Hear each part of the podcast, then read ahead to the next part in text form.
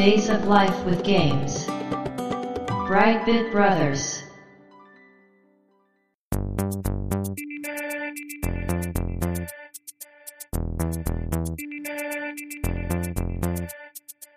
どうも、1P 川崎です。どうも、2P 長谷川です。この番組はかつてゲーム少年だった 1P 川崎と 2P 長谷川の二人がゲームにまつわる様々な話題で古きを訪ねて新しきを知る番組です。はい。ということで、ブライトビットブラザーズステージ192です。ありがとうございます。今回のテーマは、ベアナックル2ですね。はい。今回、長谷川さんが調べてきてくれてるんですが、はい。私ね、うんうん。あんまり知らないんですよ。あ、じゃあ遊んでない。多分ね、触ったことあるかもしれないですけど、ほとんど覚えてないですね。なるほど。はい、シリーズ通して、うん。そんな感じ。はい。ただ、名前は知ってます。うんうん。当然ね。うんはい。これはもう長谷川さん当時遊んでたんですか？そうですね。買いましたしね。あはははう。んうん。これは家庭用オリジナルなんですかね？そうです。うんそのはず。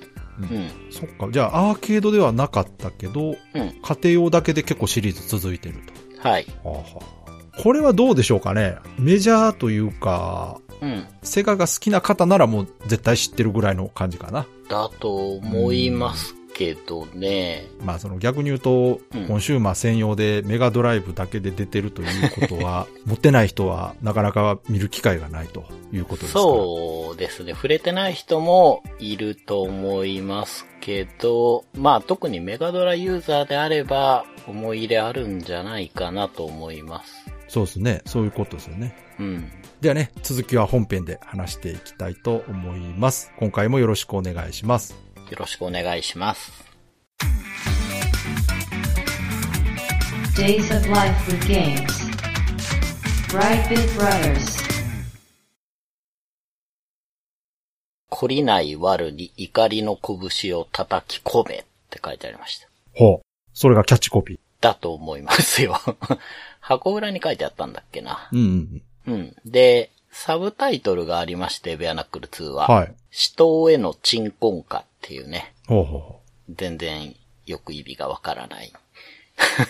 う。おー確かにまあ。なんか物騒だなっていうことしか伝わってこないんですけど。はい。まあいいんです、そのくらいで。で、ベアナックル2を今回話すんですけど、はい。当然ベアナックル無印が存在しまして、そうですね。こちらもメガドライブで出ていまして、うん。1991年8月2日にセガの第 6AM 研究開発部っていうところが開発して。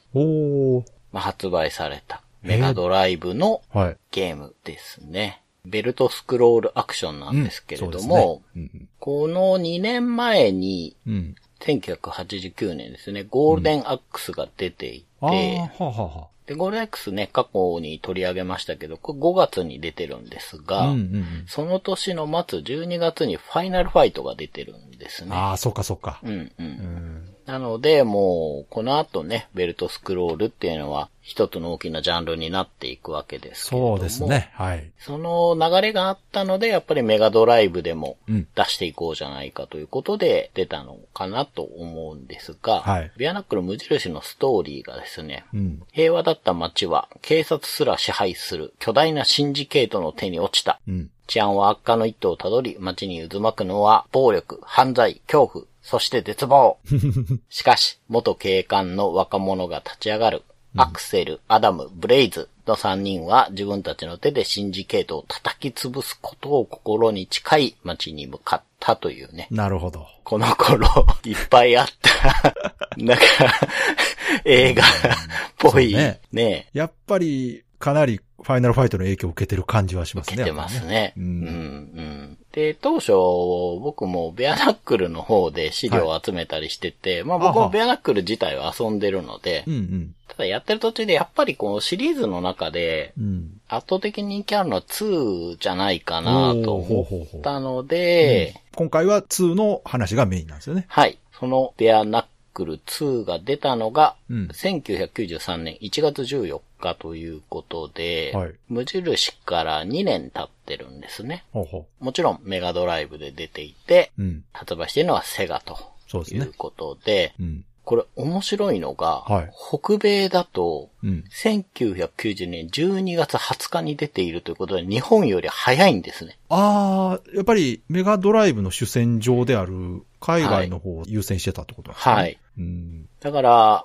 あっちだとなんて言うんですかね、クリスマスのシーズン？ああ、はいはい。ホリデーシーズンはい。。に当てたんだと思うんですね。で、日本の方はお正月明けに、まあ当てたのかなということで、そういうわけで、やっぱり海外でも非常に人気があるゲームなんですね、ベアナックルシリーズね。はい。で、7800円税別で出てみました。はい。こっちもベルトスクロールアクションですね。うん。もう本当にメガドライブを代表するベルトスクロールというかもうアクションゲームのそうですね一つかなと思います。はい。で、こちらのストーリーが、アクセルとブレイズのもとに倒したはずの悪の組織のボス、ミスター X から、アダムを救いたければ私の元まで来いとメッセージが届くと。アダムというのは前作のもう一人の プレイヤーキャラクターですね。うん。アダムの救出、そしてミスター X を再び倒すため、アクセルとブレイズ、そしてアクセルの親友のマックス、プロレスラーなんですけど、あとアダムの弟のサミーが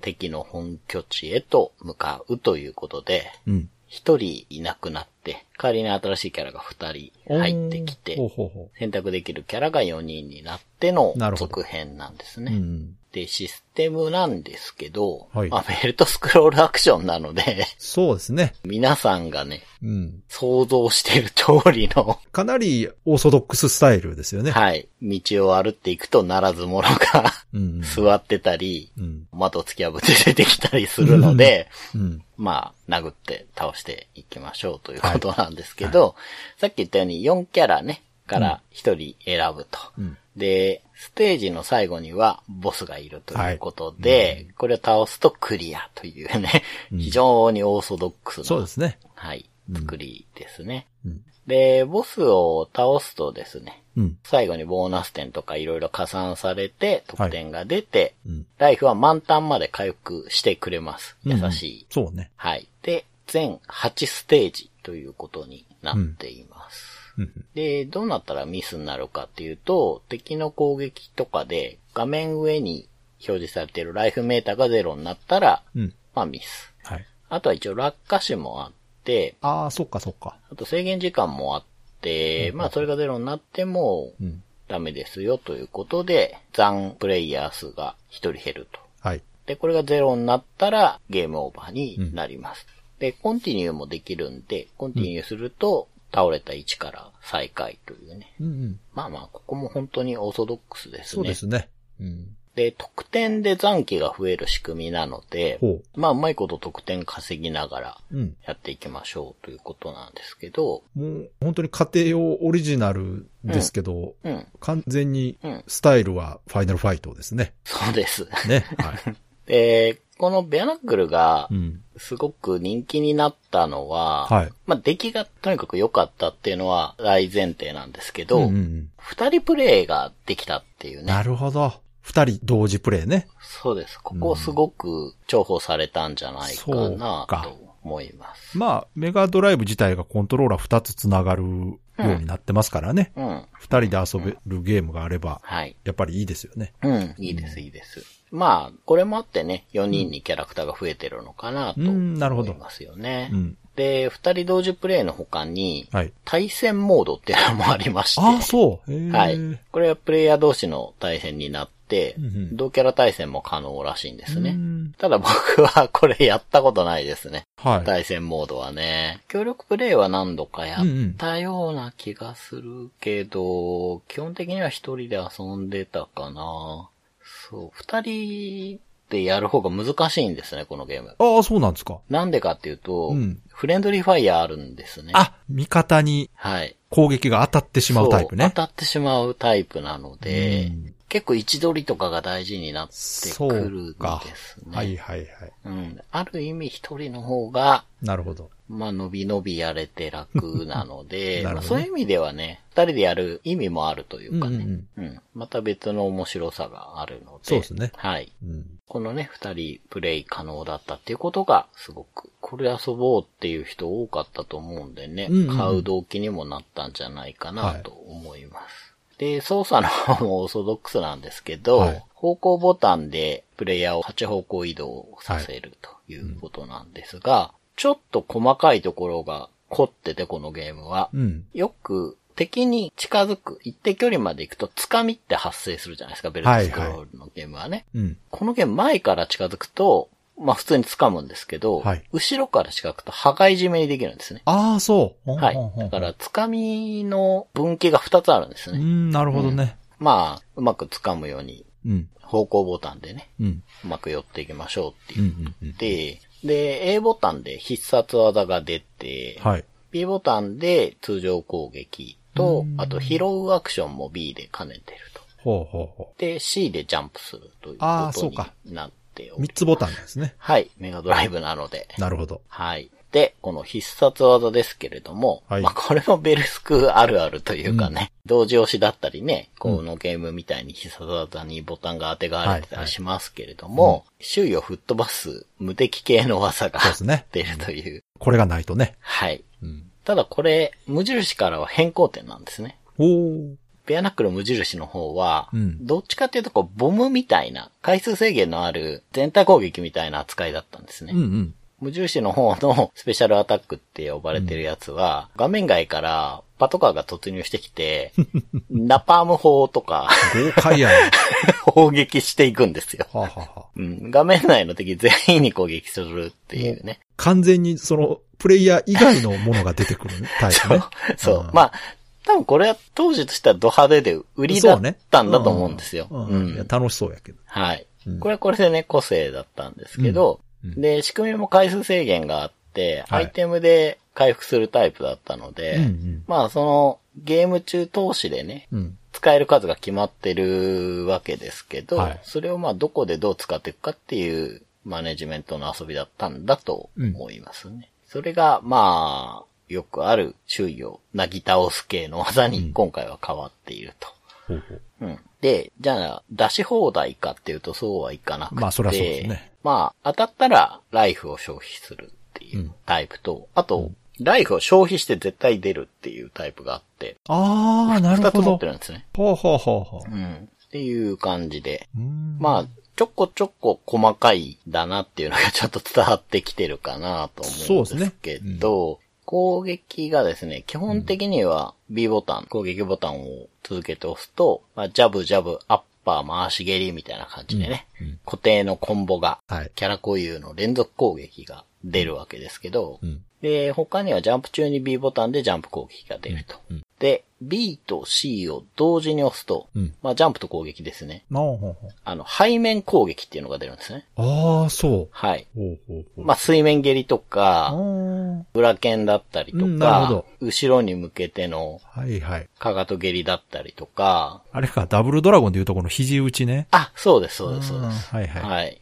なんですね。うんうんで、B ボタンを押しっぱなしにして離すため攻撃っていうのも追加されてまして、ほであとですね、ジャンプ中に下方向と B っていうので、う。うん。普通のジャンプ攻撃とちょっと違うジャンプ攻撃が出ましあてあ、、結構多彩なんですね。はい。これ他のゲームにも結構搭載されてますけど、いわゆる吹っ飛ばないジャンプ攻撃が出ると。ああ、連続技用ってやつかな、はいじゃあ。うんこれで、こう当てといて、うんダメージモーションは出るので、その間掴みに入るとかね。なるほどねそういうのでよく使う。うん。まあ、ファイナルファイトでもね、あったと思いますけれども、大体、膝蹴りだったりするわけですが、うんうんうんまあ、これも新しく追加されたということで、やっぱりね、続編だっていうこともあって、かなり多彩になっているんですね。なるほど。いや、確かに多いですね、技がね。多いですよね。うん多いで、キャラによってはね、その、強いポイントっていうのがやっぱ違って、うんプロレスラーは背面攻撃が強かった、なるほど、そういう差別化なんや。そう、イメージがあるんですけど、まあ、すべてにおいてリーチ長いか。リーチ長くて遅いタイプですけど、うんうん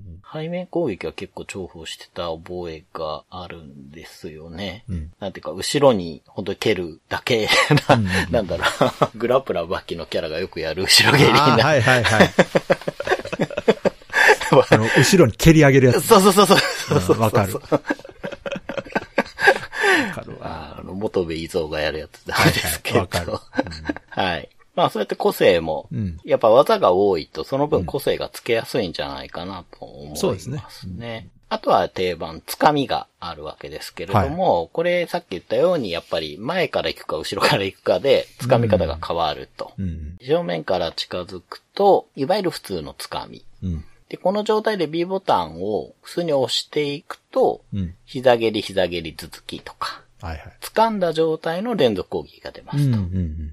で、敵とは逆方向に B ボタンを入れれば、うん。投げるうん。ことができるので、まあ、膝蹴り膝蹴り入れて投げとかそういうことがうん。できますね。で、後ろから近づくと羽交い締めにすることができて、うんで、これだけで終わりじゃなくて、はい。掴んだり羽交い締めの状態で、うん。C ボタン、ジャンプボタンを押すと、相手の肩を支点にして、ジャンプして反対側に回ったりするんですよ。あら 細かいことしてますね。はい。なんか、こう、絵面は想像できると思うんですけど、うん。うん。アクション映画とかでね、よくやるような感じですけど、まあ、そ これの有用性は僕はよくわからなかったけど、まあ、まあ、立ち位置入れ替えるってことですよね。そうでしょうね。うんうん。なるほどただ、見た目ちょっと面白いんで、うん。あんまり見ないですね。ですよね。うん序盤では結構やってた覚えがありますけれども、あとは武器を拾うことができますね。はいはい。うん。でナイフ、鉄パイプ、カタカナ、クナイ、爆弾、あと瓶、瓶なんかが確か凝ってて、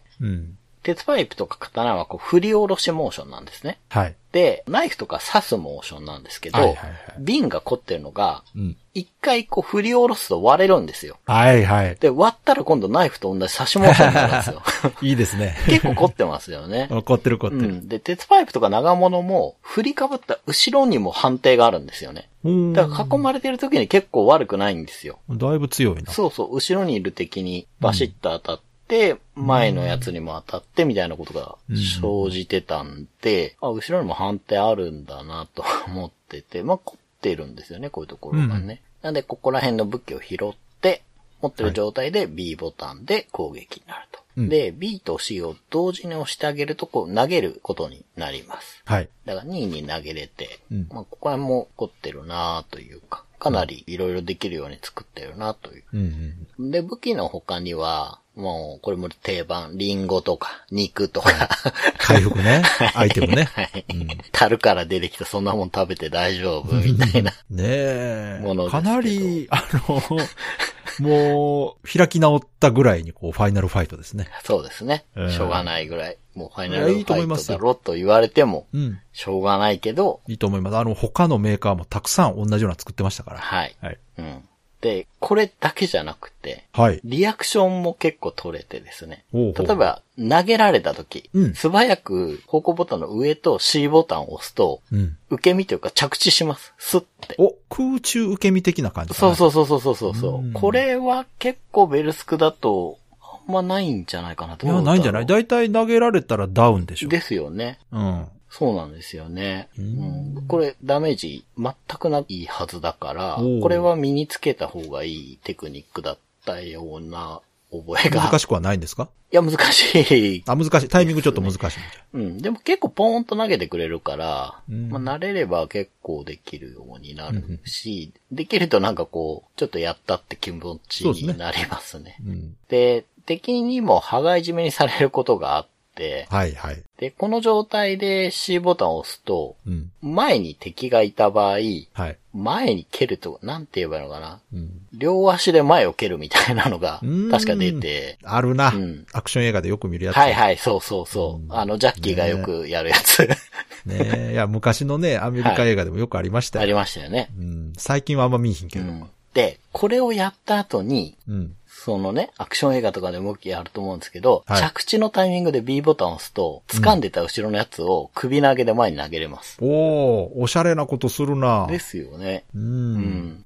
これだけ要素があるんですね。うんはいまあな、全部使いこなすのは正直難しいと思うんですけれども、うん。やっぱね、ガチャガチャやってたらいつもと違うことがね。あったりして、それは楽しいですね。そうそうそう、楽しいんですよね。ここら辺の要素もあって、やっぱり2は非常に評判がいいというかね、なるほどね遊ばれて、今でもおもろいって言われるんだと思います。わかりやすく一作目よりパワーアップしてる感じがしますね。そうですね。うん。Days of Life with Games. Brightbit Brothers. で、キャラクターですけれども、4人いまして、うんはいまず主人公のアクセル。もう前作からね、続投の万能型です、いわゆるね。はい。技のモーションが全般的に速いんで、うん。連続攻撃が得意ということで。うん。で、ダッシュ攻撃のグランドアッパーっていうのがありまして、これをですね、うん。ベアナックル2遊んでた人は、はいこのグランドアッパーの声が耳にこびりついているはず。あのね、私、あんまり覚えてないけど、そのネタは知ってる。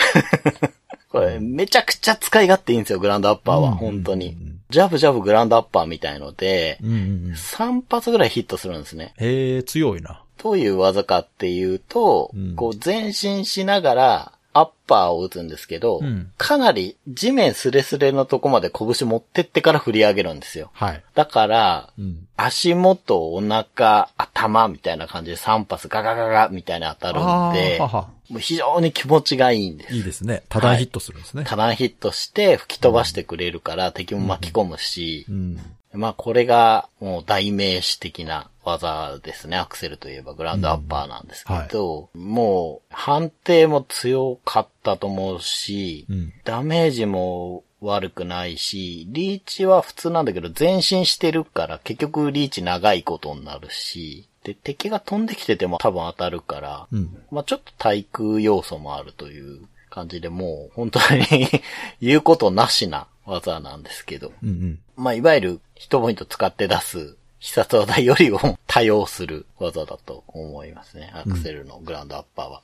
で、次が、こう一点の婦人警官ブレイズなんですけれども、はいこの人も続投ですね。うん。前作からいるんですけれども、赤いボディコン姿でこう、知ってるダッシュ、そうそう、茶髪でね。うん。うん。まあ、これも結構、使ってる人多かったと思うから、ブレイズは。あわかる。人気あるでしょうね。そうそうそう。まあ、パワーはちょっと低めだけど、うんあの、動きが速いので、うんあと判定も強めなんで、うん。リーチはあんまりなんですけど、動きが速い分そこを補えるということで、立ち回りやすいんですよね。うん。で、ダッシュ攻撃が、飛翔早山っていう、なんか漢字名の技をよく使うんですよ、ブレイズは。どう どういうバックボーンなのかよくわからないけど、必殺技も演武脚っていう、こう、サマーソルトみたいな技なんですけど、うん。サマーソルトは完全に空中に浮いちゃうけど、手ついて後ろに回るみたいな技ですね。あと、気候賞とかも出してるな。なんか和名の技を使うので、この組み合わせは結構グッとくる人が多いんじゃないかな。うん。なんか武術やってるってことなんですかね。多分そうなんだと思いますね。うん。あの、みんな一応警官ではあるんで。あーそうかそうかまあ、アクセルとブレイズはね。まあ、格好としてはボディコンなんですけど、これも時代を結構表してて、うん。ね、好きな人多いキャラだと思います。うん。で、次が新キャラのマックスっていう。で、これはアクセルの友達っていう設定で、プロレスラーなんですけど、うんプロレスラーといえば上は裸だと。やっぱり。はい。で、下はロングタイツですね、この人はね。はい。もう完全にレスラースタイルじゃないですか。はい。プロレスの衣装で来ちゃったっていう。いいですね。わかりやすいな。うん。うんでもうね、体でっかくてがっしりしてるっていうはいはいはいタイプですね。完全にハガーポジションですね。そうです、そうです。こういうゲームのレスラー系はとにかく露出が多いと。そうね。肌色面積が多いんですけれども、あとはね、動きが遅いっていうね。はいもうこれはしょうがない。うん。ただ、一発一発が重いと。うん。で、あと、投げがいろいろあるっていうね。はいで、マックスだけは唯一相手を掴んだ状態でジャンプすることができるらしくて、僕はあんま使ってないのでよくわかってないんですけど、うんで、そこから投げも出せたりとかするっていうね。うんまあまあ、パワー系で投げに特化してるタイプですね。ただ、スライディングキックとか打てたので、うん。割とうまく使えば、途中で言ってた背面蹴りとか、使っていくとリーチもあるから、うまく立ち回れるんじゃないかなと思います。うん。で、最後がサミーっていう、さらわれてしまったアダムの弟なんですけど、はいこの子ね、ローラーブレードを履いてるんですよ。うん。ローラースケートじゃなくてね、なんていうの？あの、一列にはいはい。車輪がついてるね。はい。まあこれも当時流行ってたんでしょうね。うん。うん。これ履いてるということで、機動力がいいと。うん。で、キャップ帽を被ってる黒人少年なんですけど、このキャラも新キャラで、まあ、リーチもパワーもないんですけど、とにかく機動力があると。うんうんうん。で、レバー二度入れでダッシュするんですけど、その時にペットバットを出すとかね。うん。前に飛び出すような頭突きをするんですけど、う。うん。高機動型って感じですね。でもこれ難しかったな。サミーはかなりテクニカルなキャラだと思います。そういう感じですね。聞いてるだけでもね。かなり扱い難しかった覚えがありますね。うん。こんな感じの4人なんですけど、敵のデザインもやっぱりこういうゲームすごく大事じゃなそいうでか。ですすね。う。うんん。で、もう各面のボスが非常に凝ってて面白いし、うん。雑魚とかも、まあ定番のもいればちょっと変わったのもいて、うん。よく覚えてるのは3面かな？なんかモトクロス系のバイクで突っ込んでくるやつとか、ほうほうほ国尾くんとこでもあったような気がするけど、はいはいバイクでもう突っ込んでくるんですよね。だからジャンプ攻撃で叩き落とすと、まあ普通の敵になるみたう。いなね、ん。やつといいですね。あかの、、乗りも乗って出てくるやつね。そうそうそうそう。うん。あとなんかボクサーのボスがいて、ボクシンググローブでスキンヘッドでボーダーのシャツで短パン履いてんだけど、なんでか裸足なんですよ。うん。なんか変わったデザインだなとか思って。あと、ラスボスの側近みたいので中国憲法家がいるんですけど、うん。そういった普通にかっこよかったな。道着じゃなかったけど、ちょっとロン毛でお飛び蹴りとかが強くて。ああ、なるほどね。うん。武術系のやつね。そうそうそうそう。なんか小細工してこなくて正統派に強いタイプが、うんボスの側近として最後の最後に出てきて、まあそれ倒したらボスだったんですね。うん。うん、まあこれも、で、ボスはマシンガン撃つんですけど、これもなんかファイナルファイトっぽい。ファイナルファイトもラスボス飛び道具持ってたから、という感じですけれども。うんなんで、かなり、まあ、オーソドックスなゲームなんですが、そうですね。とにかく、こう、アクションがすごく多いのと、うん。家庭用オリジナルにしてはすごくよくできた手触り感だったり、なるほど。が良くて、そうですね、アクションがやっぱ相当多い部類に入ると思うので、で、こう、通常攻撃とかキャンセルして、ね、グラウンドアッパーとかダッシュ攻撃に繋いだりとか、うん。いろんな展開が自分で作り出せて、うん。そうですね、ヒット音も気持ちいいから、爽快感があって、操作性もいいっていうね。まあやっぱ重要ですよね、そこはね。そうですね。だここはすごくこだわって、しっかり作ってあるなという感じがするんですけれども、うんただ、真面目に攻略すると、連続技使わない方が良くて、あ、そうなの？はい。以前、ゴールデンアックスを紹介した後に、うん。お便りで、哲郎さんからかな、滑らか切りでしたっけ？ありましたね。あの、一定のリズムで切ると、うん。こう反撃されないみたいはいなお話いただいたじゃないですか。うんベアナックルもそれがあってですね。一定のリズムでジャブを打ってると、うん。ずっと繋がるんですね。やっぱあるんですね、そういうのね。そう、リズム打ちみたいのがあって、うん。で、まあ、上に相手のヒットポイントバーが出るので、うん。で、こう減ってって減ってって減ってって、あ、もう倒れるなっていうところで、うん。普通にコンボからグラウンドアッパーとか必殺技とかに繋いで、うん。みたいな遊びはできるんですけど、それは結構コツがいるんですか？そんなに難しくなかったと思います。キャラによって違いはあるんですけど、ほうほアクセルとブレイズでやるのは、うんそんなに難しくないし、う。うんちょっとミスってもそのまま結局コンボにしちゃえばいいから、うん。知ってれば使った方がいい技でで、あとはやっぱり定番ですけど、1画面に出てくる敵の数をできるだけ制限して、ちょこちょこちょこちょこ進んでみたいな感じでうん。やっていくと、まあいいのかなっていう感じ。まあその辺はね、ベルトスクロールのなんか基本って感じもしますそう。ですよね。どうしてもこうなってってしまうんだなという感じはしますけど、やっぱ1画面に敵がいっぱい出てくると対処が難しくなるから。そうそうそううん。うん。まあでも、そういうのをしなくても全然面白いんで、まあ家庭用なんでね、うん。お金入れていくわけじゃないから、。うん。もっとこう気楽に遊んでましたけれども。で、無印より2はキャラが大きくなってるんですよね。へえ。うん。無印の方がちょっとちっちゃかあ、った。ようなうん気がするな。まあ、あの、ファイナルファイトほど大きくはないんですけど、うん結構こうがっしりしたちゃんとしたドット絵で。え、じゃあ書き直してるんですかね？ええね。ああ、そうですね。書き直してますね。へえすごいな。うん。で、もう、ゲームボリュームも全然増えてるし、うんね、キャラも増えてるし、必殺技もいっぱい増えてるし、はい。もう通常技とかも増えてるし、で、結構回復アイテムもポンポン出てくるから、敵は強いんですけど、うん。まあ、僕の感覚だと、無印よりは簡単だったかな。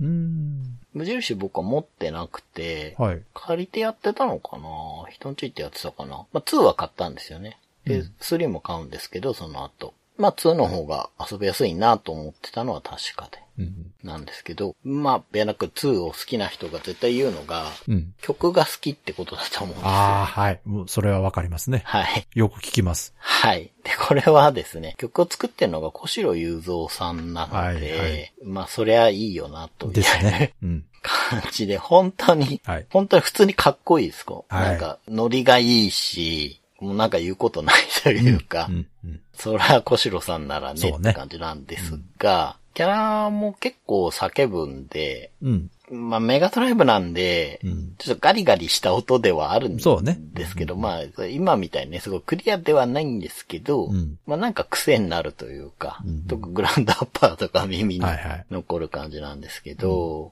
まあそういうね、サウンド面、ヒット音とかね、もうすごく良くて、敵の設定とかこう世界観は、まあベタですけど、うん。この時代の定番というかね、そうね。ただボスのデザインとかは結構遊んでるなっていう感じもしてて、うん。うん。で、あんまり色替えキャラとかが目立つ感じでもなかった気がするなぁうまいこと散らしてたのかもしれないですけど。うん。うん。で、これが家庭用オリジナルっていうのがやっぱ良かったんだと思うんですよあーなるほどね。うん。だから完成度がすごい高かったうん。ゲームだと思います。うん。うん。で、開発している会社がですね、うん。無印はセガの中でやってたんですけど、はいビアナックル2は外で作ってまして、うん。エンシャントっていう会社がうなんや。作ってまして。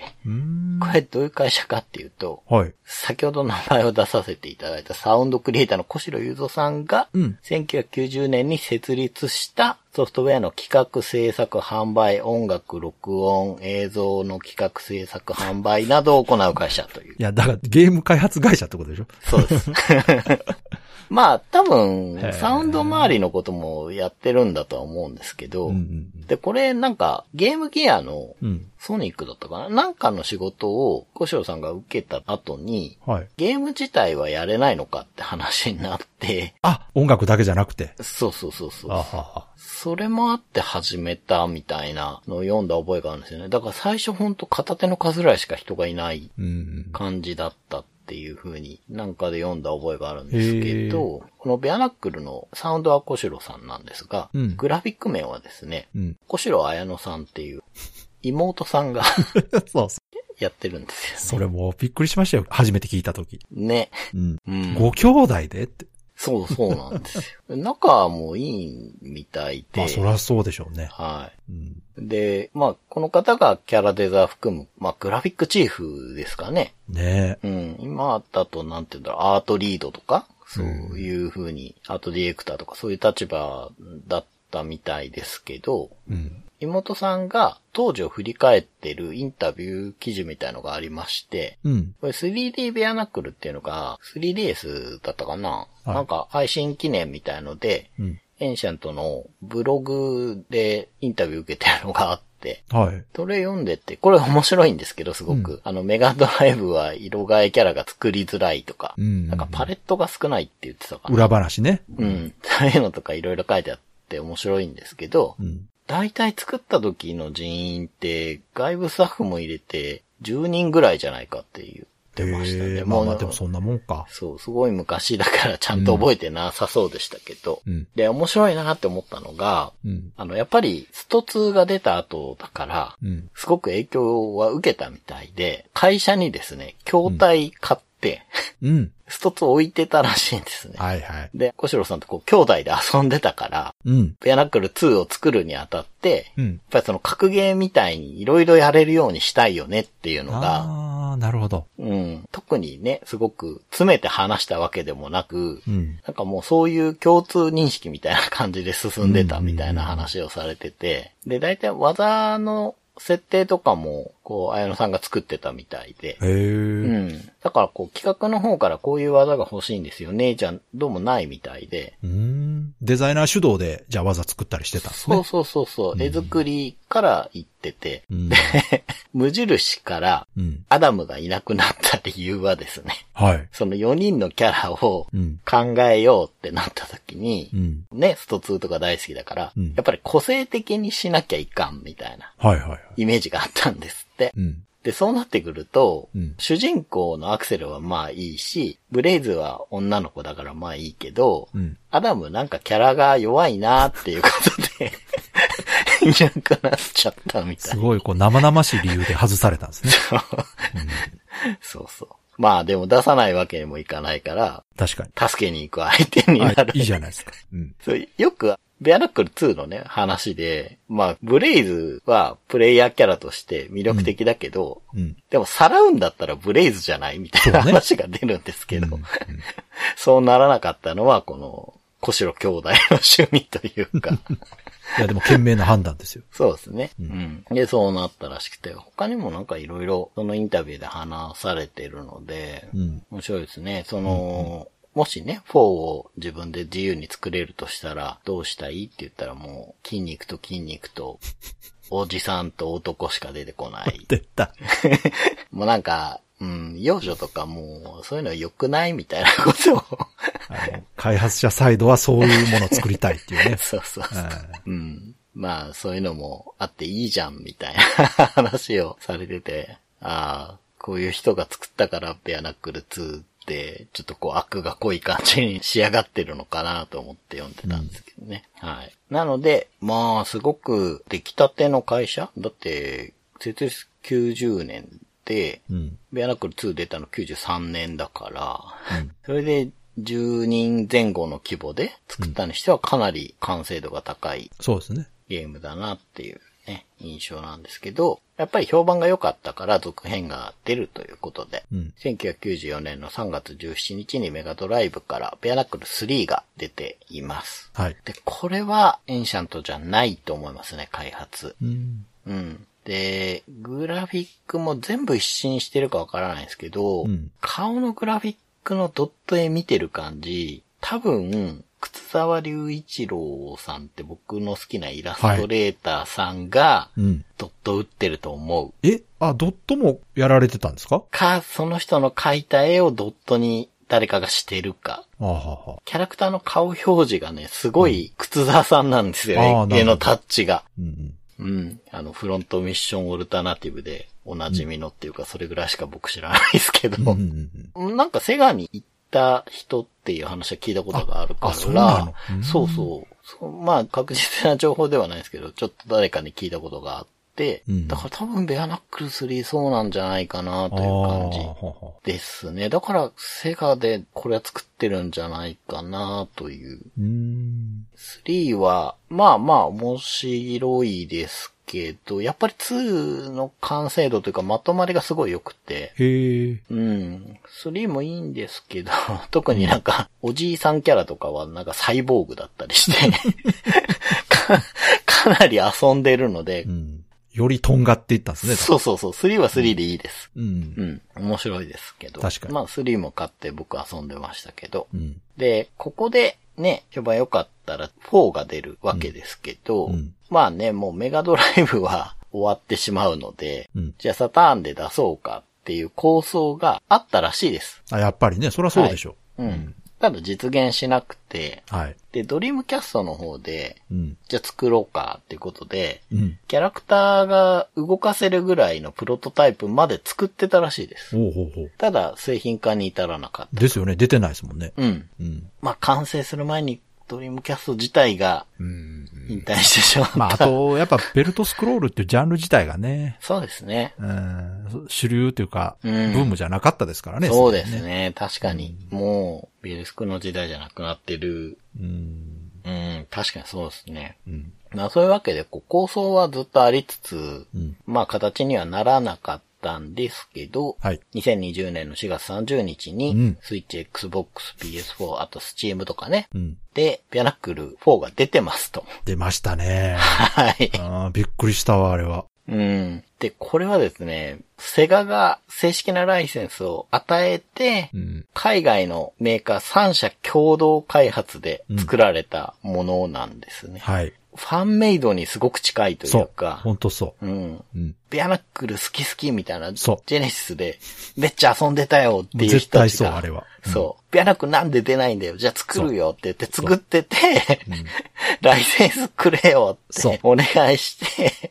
確かそういう経緯だったはず。出たのかなっていうのが出てまして、うんうん。これちゃんと3の10年後のお話らしいんですよ。そりゃそうでしょうん。う。ねだから原作へのリスペクトがちゃんとありそうますからね。そうそう。すごくリスペクトがあって、うん。僕持ってないんですけど、まあ、買おう買おうと思いつつ、うんはいはいなんかね、でっかいボックスみたいのしかなくて、あの、普通のスイッチで買おうと思ってるんああ、です。そうか。まあ、長谷川さん、ダウンロードで買わへんからな。そう。ダウンロードだったらすぐ買えんの。普通の、普通の1枚で売って、みたいな、でっかい箱みたいのいらないんだけどと思って 買ってないんですけど、うん。あの、遊んでる人たちの評判は非常に高いですね。そうですね。あのうん評価は高いですね。うん、かなり評価高くて。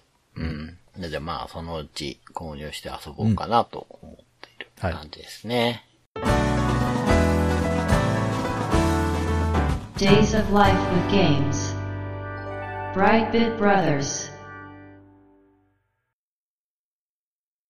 では、そろそろエンディングなんですけども、今回も長谷川さんのレトロゲームプレイレポートありますけども、今回からね、はい。新タイトルということでお願いします。はい。レトロゲームプレイレポートでは、ゲームシステムだけでなくストーリーについても格差と話しますので、これからファイナルファンタジー5を遊ぼうと思っている方、あんまりいないかもしれませんが、わかんないですよ。もしいたら、まあご注意くださいということでね、最後まで飛ばしてもらえればと。ネタバレにご注意ください。はい。まあ FF5 を始めてみたんですけど、初めてですか長谷川さん？いや、1と2はやりました。5自体？5は初めて。あ、5はもう全く初めて。はい。で、1と2も、うん。最後までやってない。なるほど。うん。途中で投げ出してしまったということなんですが、うん5は、うん。始まってすぐ隕石が落下してきおて、ー、はいはいはい。あ、そんなんやったな。うん、で、そこにう、ん。チョコボに乗った青年が駆けつけると。うんうんで、そうするとですね、まあその前にちょっと出てきてるヒロインらしきお姫様かな？うん。うん。と、おじさんがいて、あそれを助けると。最初女の子がゴブリンに襲われてるかなんかで、で、戦闘になって助けて、うんその後隕石のところまで近づいてったらおじさんが倒れてて、うん。まあ助けてあげると。で、一旦は別れるんだけど、結局一緒になって、うん。まあほっとけないなってことで、まあ一緒に旅するんですけど、うん。で、その海賊船に乗ってですね、うんうんうん風の神殿に行きまして、で、その海賊船に乗る前かな。うん女の子を助けた時か。で、あなた名前はみたいに言われて、ここで名前つけるんですよ、ね。はいはい。うん。でこういうのはやっぱうまいなっていう感じですよね。うんうんうんで、ここで BB って名前をつける、ま わけですけど、うんうんこういうの名前ついてたけど、自分の名前つけれるんでね、うんうん。BB にしたんですけど、はい。で、まあ、海賊船乗って風の神殿行って、うん。で、このヒロインの女の子のうん。お父さんかな、うん。うん。王様かなあれが、一足先に来てて、うん。風のクリスタル。おね、FF といえばクリスタルなんでしょ？そうですよ。急に FF っぽくなったな。うん。があるはずなんですけど、うん。最上階まで敵倒しながら行ったら、はい。もう砕き散ってて。あら。で、まあ、その砕けたクリスタルがうん。自分にこう集まってくるっていうかこう、うんうんできて、それでなんか自分、BB、ヒロイン、おじいさんかなあれ、うんと海賊の4人で来たんですけど、うん。これ選ばれし4人の戦士におなりまして、おおうん。なんかクリスタルに選ばれたのかな選ばれた。はいは。はいいそっか。そんな話やったな。そうそうそうそう。で、王様うん。がお前ら選ばれたから、うん。他のクリスタル、火とかね、土とか、あと水、うんもう割れちゃうから、うん。危機にあるから、お君らで守りなさいみたいなことを言なるほどわれるんだけ目的が。そう、目的がわかると。そう。うん。で、その後、こう王様なんか闇に飲まれるみたいにいなくなっちゃうんですよ。うん。なんで、それも助けなきゃな、ということで、まあ、どこへ行ったか全然まださっぱりわかんないんですけど、完全にあの巻き込まれタイプの始まりですね。そうですね。うん。うん。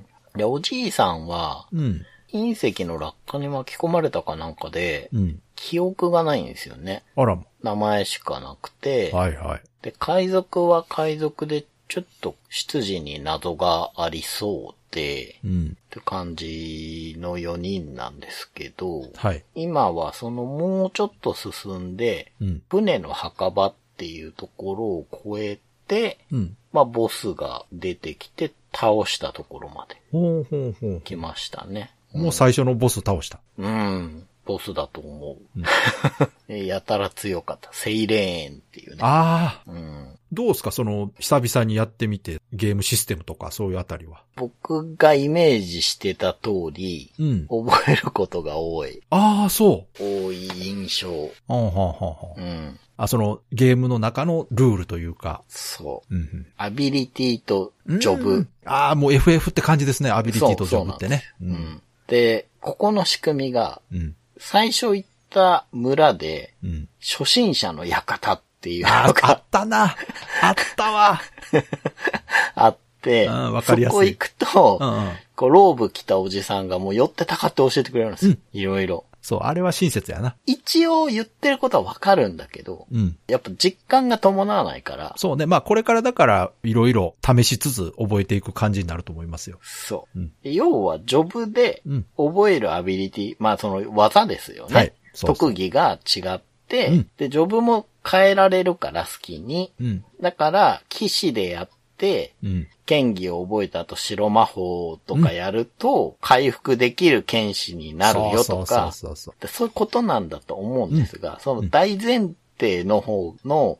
騎士だったり、騎士なのかなよくわかんないけど、舞踏家とかいろいろいますけど、いはいうん青魔同士とかうんうんがよくわかってないから、ああ、そうね。そのあたりがね。何と何を組み合わせたら、こんなことができるぞっていうワクワクは僕にはないんですね。まあ、それは多分、あれじゃない？おいおい分かってくるんじゃないですか？まあそうですね。うん。だからこう、シリーズずっとね、3、4とやってきたりすると、うん多分ここの組み合わせが今回できるんだ。俺ならこうするぜ、みたいなのがあるのかもしれないですけど、でもね、FF は結構毎回システム一新されてる感じあるから、ああ、そうなんですね。独自のものかもしれないですよ。うんうんうん。私もね、あんまり詳しくないから、うん。なんとも言えないんですが。ただその自由度の高さはあると思いますのね、言ったみたいに。うんう。ん。あとね、うん。展開がすっごい早い。あ、確かに。もう、序盤やけどめちゃくちゃ進んでますもんね、もうね。ポンポンポンポン話が進んでいくから、でもやっぱ、そうやって聞いてるとね、うん今まで長谷川さんがレトロゲームプレイレポートでやってた他のロープレイに比べたら、やはり遊びやすいんじゃないですか、テンポがいいっていうのはね。それは感じます。やっぱりそこはベテランのうん。メーカーというか、うん。タイトルですよね、やっぱね。そうですねう。ん。うん。ただ僕、スクエニのゲームで、スクエニじゃないか、スクエアか。苦手なのが一個ありまして、UI の作りがあんま好きじゃないんですよ。あー、なるほど。まあ、要素が多いからしょうがないんだと思うんですけど。はいはいはい非常に 覚えづらいなわかーって思ってて。表示関係はね、結構独自ですからね、SF はそ。う、そうなんですよね。まあでも慣れだと思います。うん、そう何回も開いたりするもんですから。今ね、船の墓場でワールドマップを見つけたんですけど、うん。ワールドマップどうやったら見れるかがわかんないですよ。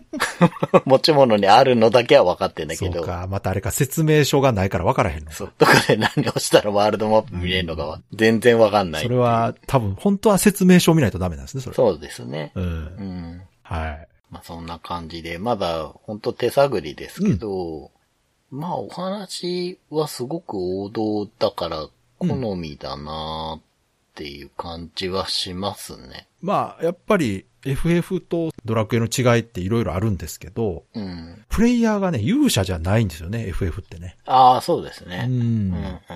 FF は結構あの巻き込まれ型が多いというか、ああ、なるほど。まあドラクエはもうどっちかっていうとね、うん。生まれついて勇者みたいなの多いじゃないですか。すね。行ってこいって言われていく感じですうんまあザ王道みたいなね。うん、うん、ううんん。だ FF は違うんですよ。だから序盤はもう完全にこう今まだ何が起こってるかわからないじゃないですか。ああ、まあこれがだんだん分かってくるというのが初期のね、FF のお約束だと思うんですけど。うん。だからこれからですよ。そうですね。まあ確かにそう言われると自分が何者なのかが一番よくわかってないな。そこ。それもある。FF って確かに。うん。自分のことだって周りの人誰も知らないでしょ。そうですね。知らない。う。うんん。ね、ドラクエって結構あの、お父さんとかお母さん出てきますからね。そうですね。う。うんん。うん。うん。まあ、遊びやすいいは遊びやすいですね。うんもうあの、老舗ですからね。レベルもポンポン上がるし、うんうん。うん。あとは、まあそこら辺のアビリティとジョブっていうのがもうちょっと分かってくると。そうね。今完全に見た目のドット絵で選んでますからいや、ね。いいんじゃないですか。おそらく、スイートホームとかよりはるかに理解しやすいと思いああ、ます。それはそうでしょうね。うん、ねそうそある程度のそのロープレイのセオリーってう。いうのはうんうんありますから、一定のねそこに、こう、独自のシステムとか。用語とかそういうのが入ってくるから、それは遊んでればうん、自然とね、覚えていくもんですから。大丈夫かと思いますが、はい。私もね、もうほとんど覚えてないから、非常に新鮮に聞いてますけど、そんなのあったなーって感じがね。そうそう、なんかね、うっすら。ら覚えてはいるんですけど、うん。前回ほら告知したじゃないですか、次。はい FF5 やりますと、はい非常にもう期待されてますよ。期待す、うん。ね FF5 一番好きなんですって言うてる人もいましたからね。そうですねう。ん。そうです。前回も言ったんですけど、小松菜さんにね、うんあはいはい 見繕っていただいた5なので、うんうん今回結構また長くなりますからね、もしかしたら、そうですね。ね。テンポはいいけど、うん全体的には多分すごく長いんだろうなっていう気はしてるので。そう。ね。多分プレイ時間で言っても結構長いんちゃうかな。ですよね。うん。まあでも、うん飽きずにやれるまあそれは大丈夫だと思いますしますね。今のテンポだとね、本当に。はい。うんじゃあ引き続きよろしくお願いします。はい。では、いつもの告知お願いします。はい。ブライトビットブラザーズでは番組に対するご意見ご感想、あなたのゲームの思い出やゲームにまつわるエピソードなどお便りお待ちしています。ホームページ右側のメールフォームや番組の X アカウントへの DM などでお送りください。ポストの場合はハッシュタグ BB ブロス。BB がアルファベットでブロスがカタカナをつけていただけると見つけやすくて助かります。よかったら番組 X アカウントフォローしてください。Spotify もフォローしていただくと最新回が自動的に更新されますのでよろしくお願いします。よろしくお願いします。ということで、今回は、ベアナックル2でした。はい。いや、ベアナックル2も、話にはもういろいろ聞くんですよ。うんうん。で、やはりね、途中でも話してましたけど、小城さんが関わってるっていうところがすごく耳にはしてて、うん。で、まあ、そのおかげでね、サウンドはとてもいいというのもありますけど、うん。私が聞いた、その裏話というか、はい。キャラの子をやる小城さんらしいですね、全部ね。ああ、なんかね、うん。これについて、うんあ。の、妹さんのインタビューの中で、おうほう女の子だけは違うはずって話をしてて。女の子は違うんや。うん。なんか、うん友達呼んで撮ってたはずだよ、あみたいなそうことを話してて。なんか女の子の声もね、うん小城さんの声を加工して使ってるっていう話を聞きましたけどね。そうですね。僕もそれ目にしてて。ですよねうんうん。へえ、それは妹さんの証言も気になりますね。そうですよね。うん。まあでもね、何分20年ぐらい前、まあねだから。まあ、このあたりはあの、ぜひね、小城さんご本人に直接ね、うんうんうん。発言していただければ、そうですよね。はっきりするかなとは思うんですが、まあうん何にしろ、小城さんはその音楽だけじゃなくてうん、ゲームもね、すごい好きな方ですから。やっぱ自分で関わってみたいというところで、はい。ベアナックルを作ったんでしょうけども。まあそういう意味では、はい。ファイナルファイトをすごくリスペクトしてるんだろうなっていう気もしますよね。うん。しますまあします。ストリートファイターの筐体置いて遊んでたっていうなら、うん。その動作とかが増えるのもわかりますし。まあ、前回の時にもね、はい。ゴエモンの時にも話しましたけど、ゴエモンの人たちもね、うん。ドラクエ遊んだりとかうんうん。しながら作ってたということでね、うん。それはもう本当にパクリとかじゃないですから、研究であり、そしてリスペクトでありっていうね、そうですね。うんことですから。そのインタビューの中でも、うん。本当に12時前後ぐらいに夜食買いに行ってみんなで食べて、でまたちょっと働いてみたいな、まあそういうね、はいはい。スケジュールだったけど今で言えばブラック企業なんてそうね。言われそうだけそどう。ん。違うのはうん。拘束されてやってたんじゃなくてそう。やりたいからやってたと。そう、もう本当そうなんです。ここがやっぱ大きな違いなんですよね、ブラック企業っていうのとはね。うん。そう。うん。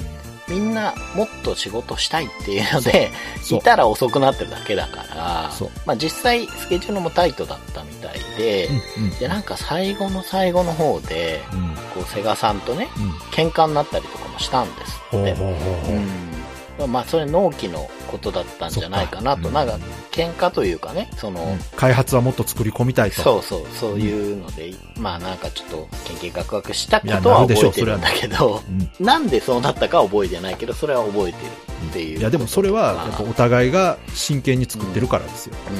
うん、うんそうそう、そういう話もね、うん載ってて、そこもすごく、今回ね、調べて面白かったですし、うんで、そのね、系譜が結局、ファンメイドみたいなね、ものとして4が出て、はい。またちょっと盛り上がったりしたじゃないですか、ベアナックがね。うん。